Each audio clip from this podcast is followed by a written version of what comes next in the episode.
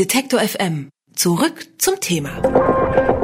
Vor dem Bundesverfassungsgericht ging es heute um genau diese zwei Sekunden Musik.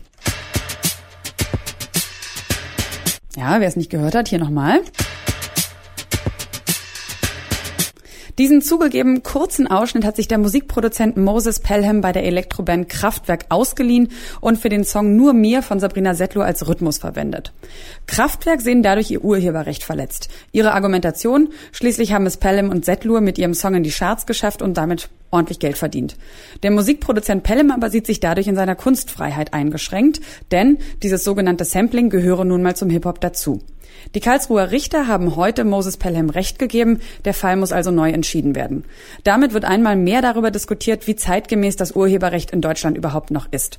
Darüber spreche ich jetzt mit Volker Tripp. Er ist Jurist, arbeitet beim Verein Digitale Gesellschaft und beschäftigt sich schon lange mit dem Thema Urheberrecht und freie Lizenzen. Guten Tag, Herr Tripp. Hallo. Das Bundesverfassungsgericht hat für Moses Pelham und seine Kunstfreiheit entschieden. Glauben Sie, dass es viele Künstler und Rechteinhaber gibt, für die das jetzt ein negatives, eine negative Wendung ist? Ja, also ich sehe das äh, ganz gegenteilig, ehrlich gesagt. Ich bin eigentlich eher der Auffassung, dass es ein besonders guter Tag für die Kreativität ist und für die kulturelle Fortentwicklung. Denn das Bundesverfassungsgericht hat jetzt endlich Türen aufgemacht, die doch seit Jahren viel, viel, viel zu verschlossen sind. Wir müssen uns ja klar machen, bei diesem Urteil geht es überhaupt nicht um das Urheberrecht, sondern es geht um das sogenannte Tonträgerherstellerrecht. Äh, können Sie noch mal ganz kurz den Unterschied zwischen Tonträgerherstellerrecht und Urheberrecht beschreiben oder worin er besteht? Mhm. Dieses Tonträgerherstellerrecht hat erstmal mit einer künstlerischen oder kreativen Betätigung überhaupt gar nichts zu tun, sondern es entsteht schlicht und ergreifend dadurch, dass jemand Geld in die Hand nimmt und eine Tonaufnahme finanziert. Ob jetzt auf dieser Tonaufnahme Musik zu hören ist oder Sprechstimmen oder Autogeräusche, ist vollkommen egal. Es äh, mhm. ist also ein Recht, was in allererster Linie den wirtschaftlichen Aufwand des Tonträgerherstellers schützt und eigentlich ursprünglich dem Schutz vor Raubkopien dienen soll sollte.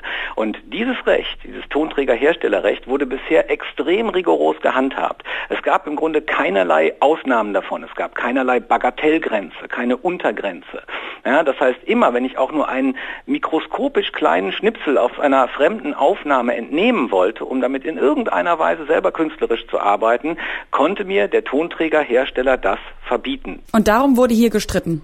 Genau darum wurde in diesem Fall Metall auf Metall gestritten, denn dort ging es eben um eine bloße Rhythmussequenz und da haben alle Gerichte von Anfang an gesagt, nun, solche Rhythmen, die unterfallen mangels Originalität, nicht dem Schutz des Urheberrechts, wohl aber die konkrete Tonaufnahme dieses Rhythmuses, die unterfällt dem Tonträgerherstellerrecht.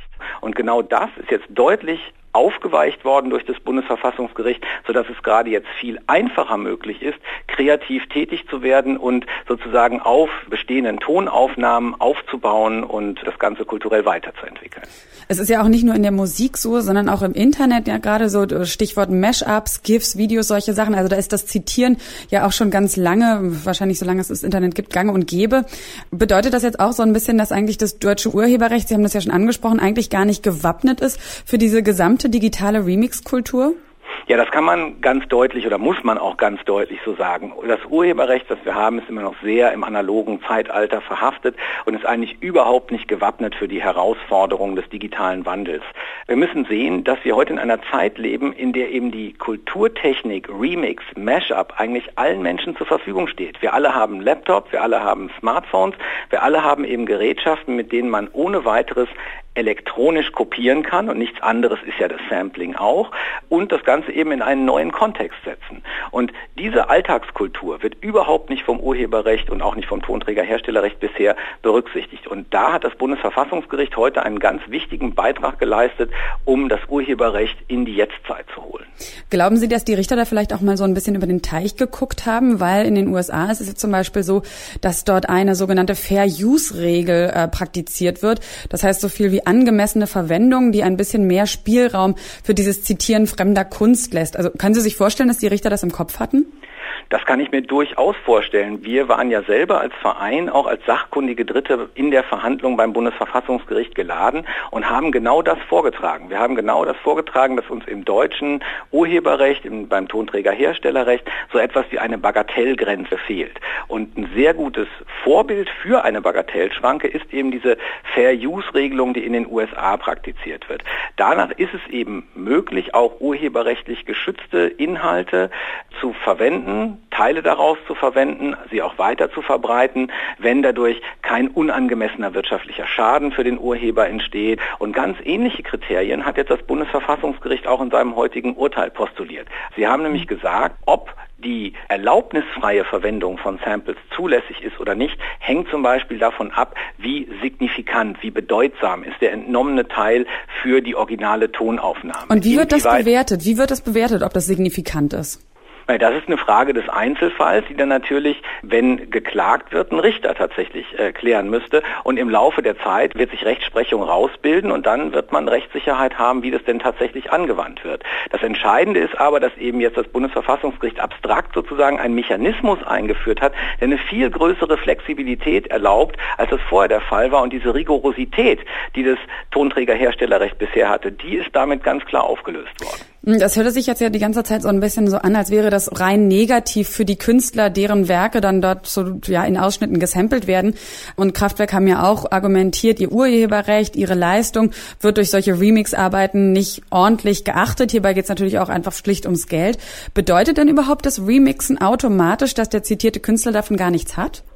Nö, keineswegs. Das ist auch nicht das, was das Bundesverfassungsgericht gesagt hat. Also ein Kriterium für die Frage, darf ich jetzt Samples erlaubnisfrei verwenden oder nicht, ist nämlich auch die wirtschaftliche Bedeutung. Ja, die wirtschaftliche Bedeutung, die eben die Entnahme dieses Teils für den ursprünglichen Tonträgerhersteller hat und eben auch die Bedeutung, die das jetzt für den neuen Künstler hat, der das eben in ein neues Stück einbaut. All das muss in die Abwägung mit einfließen und da kann es eben einen Punkt geben, wenn jemand da besonders viel Geld mit verdient, dass er dann eben auch nicht ohne weiteres weiteres erlaubnisfreien Sample verwenden darf, sondern dem ursprünglichen Tonträgerhersteller eben Geld dafür anbieten muss oder eine Lizenz von ihm halt dafür kaufen muss.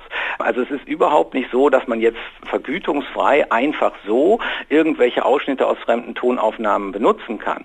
Jedenfalls dann nicht, wenn das zum Beispiel größere Teile sind, wenn es wirtschaftlich signifikant ist, wenn man selber viel Geld damit verdient. Dann muss man immer noch um Erlaubnis fragen und dann muss man eben auch notfalls äh, eine Lizenz von dem ursprünglichen Tonträgerhersteller einholen. Also ein Etappensieg für Sampling im Fall Pelham gegen Kraftwerk, der wurde heute vor dem Verfassungsgericht errungen. Was das für die Zukunft des Urheberrechts und die digitale Remixkultur in Deutschland bedeutet, darüber habe ich mit Volker Tripp gesprochen. Er arbeitet beim Verein Digitale Gesellschaft und beschäftigt sich dort mit den Themen Urheberrecht und freie Lizenzen. Vielen Dank, Herr Tripp. Gerne.